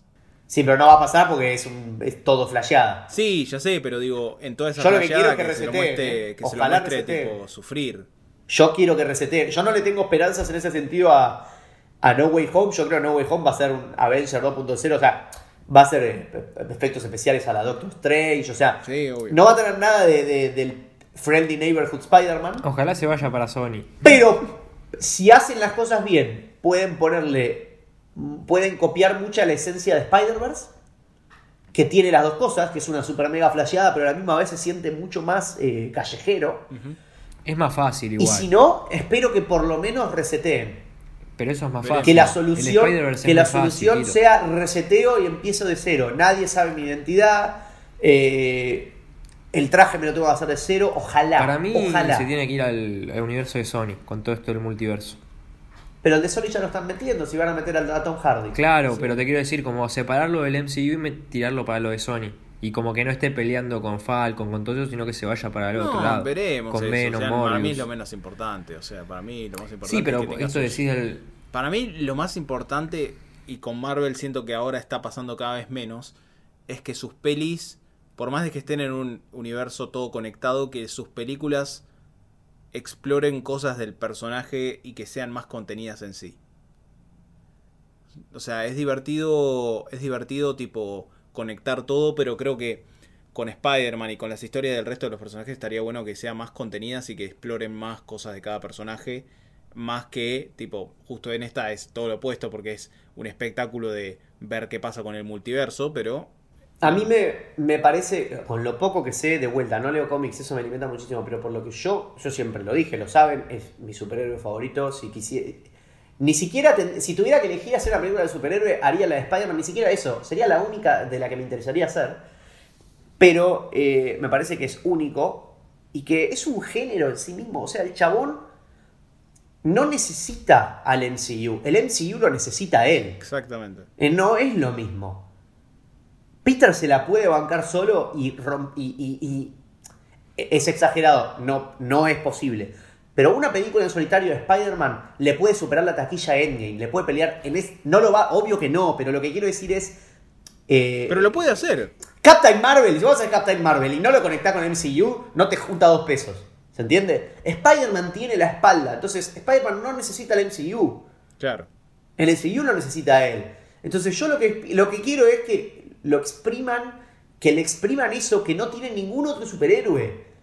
Que no tiene, y, hago la distinción. Está bien lo que hicieron con Tony Stark, me gusta Homecoming, me, emocioné en Avengers en las dos. Eh, y su dinámica con Robert Downey Jr.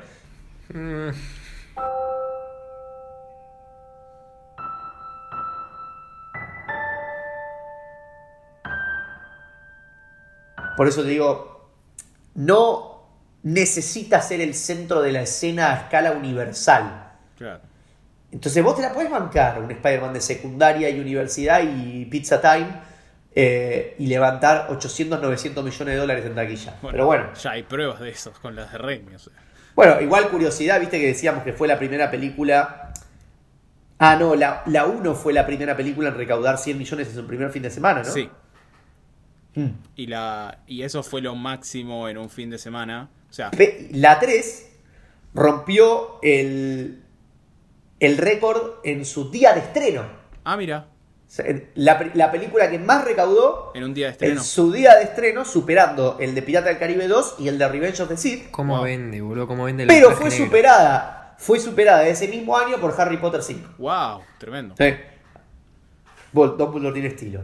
Eh, pero bueno, eh, nada, no sé qué más decir de la peli porque siento que hablamos un montón. Yo creo que los pulgares se dan a entender, pero. sí, obviamente mi preguntar. pulgar es para arriba porque yo la banco mucho a esta peli. Sí. Y vos, para vos.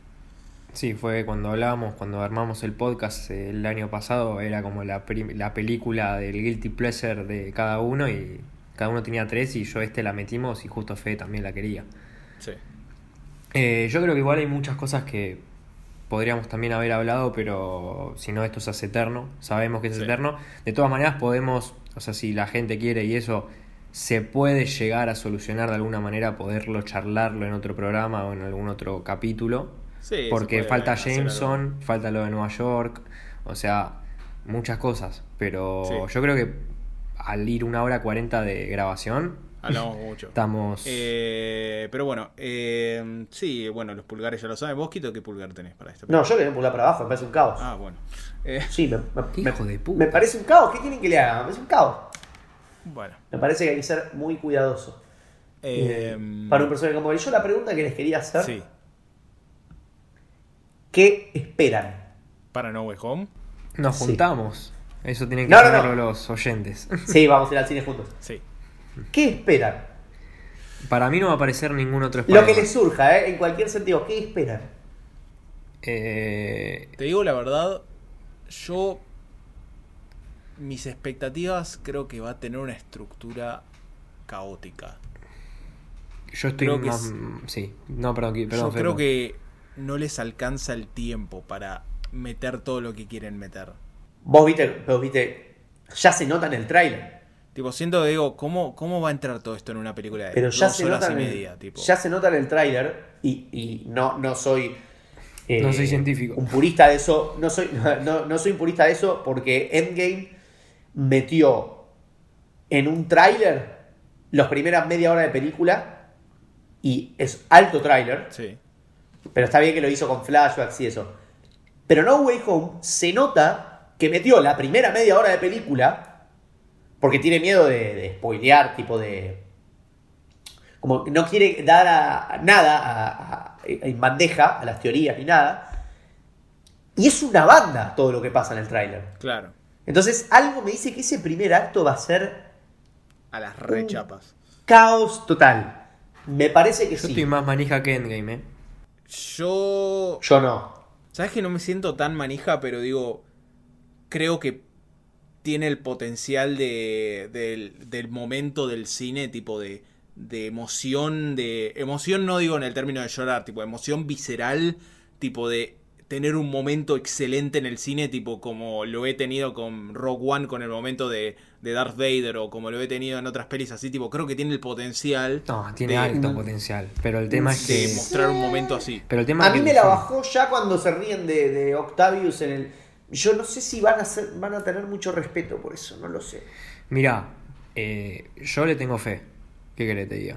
Le tengo mucha fe. Yo no. Pero. Yo creo que no puede salir bien. El tema es que uno va siempre con las expectativas altas y por ahí te termina defraudando. Por suerte, cuando fuimos a ver Infinity War o Endgame, no, no, no terminamos defraudados. Pero había otro Eh, tipo de expectativa ahí. Sí, pero igual vos sabías, Quito, que. Esta expectativa es que aparezcan todos y a veces no. No, y no. bueno, pero. eh, qué sé yo. Eh, a ver, si no aparece ninguno, me la reba a bajar, pero bueno, ya está. Y sí, y sí. Y, y sí. Yo El prefiero tema- que no aparezcan a que aparezcan. Tres Tom Holland. El tema, O, de la, o, de- o lo que hicieron con WandaVision, con No. Quicksilver. No, eso es imperdonable. O, o que aparezcan medio segundo, tipo cameo. No, dale protagónico. Dale. Pueden, tranquilamente pueden hacer con Tommy Maguire lo que hicieron con en Spider-Man con Peter B. Parker. Sí. Tranquilamente. Ahora, vas a tener que correr a Doctor Strange. Para mí no hay lugar. Para mí hay alguien que va a faltar ahí. Yo creo Para mí el trailer miente también igual, ¿eh? Sí, obvio. ¿No viste que al lagarto le pegan una piña invisible? Sí, le pego una piña. Al lagarto le pegan una piña invisible, boludo. Sí. Eh, sí. O sea, y además, yo creo que también hay mucha. Son dos cosas. Yo creo que la peli. También creo que no puede llegar a las expectativas que ella misma y que los rumores generaron de esta misma. O sea, los rumores ya son demasiado grandes y las expectativas son demasiado grandes como para poder superarlas o poder igualarlas hasta cierto punto.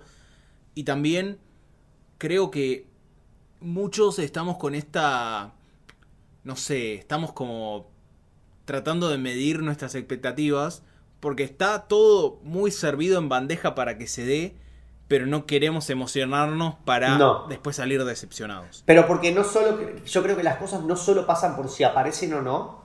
No, no, ya lo sé. cómo. Pero el cómo. ya lo El- sé. El cómo pero, puede salir muy mal. Pero lo pensás dos segundos y decís, está Willem, está Alfred Molina, está Jamie Foxx. Sí, pero ya sé que Los están. villanos de las pelis de Spider-Man de antes. Y falta decís, uno. No puede Sí. ser que no, No estén- puede ser, No, no puede, puede ser, ser. que estén los villanos y no estén ellos, ¿entendés? Y O vos sea, pensás que Marvel no lo sabe, por eso yo creo que van a estar. Yo creo que van a estar, yo creo que la- el cocktail que hicieron con, con Quicksilver es también para calentar un poco el terreno para eso. Sí, Pero, pero, pueden hacerlo mal igual. sí. Pueden hacerlo, puede ser muy rápido. O sea, está bien.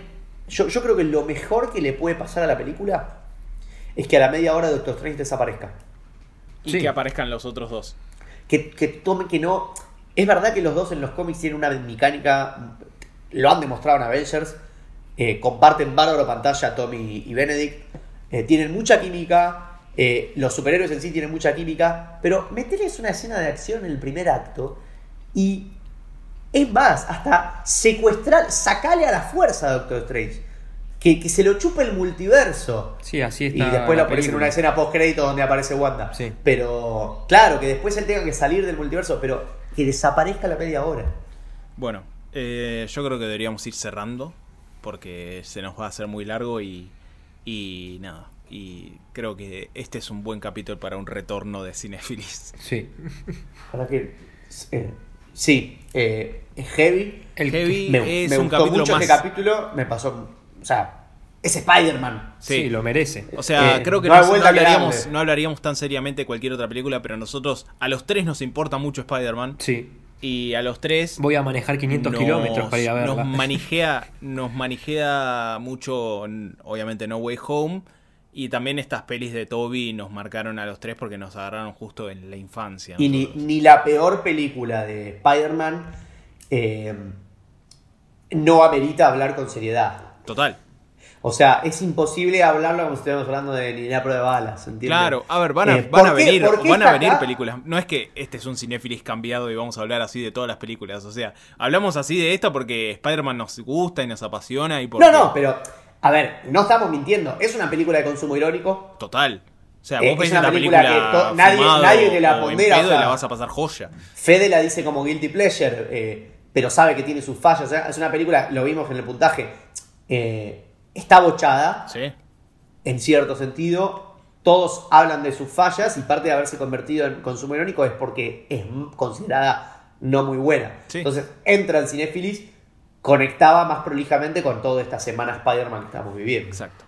Así que nada, Así. eh, no sabemos qué va a venir el próximo mes porque al haber más tiempo para pensar no, no podemos tirar ninguna pista para la próxima peli, pero estamos seguros que vamos a tirar pistas después cuando sepamos en Instagram. Así que, eh, nada. Eh, Heavy. último, podcast, último podcast, o sea, primero de la nueva versión de Cinefilis y nada, esperemos que podamos seguir así con el formato de un podcast por mes y, y nada, esperemos que No Way Home esté buena.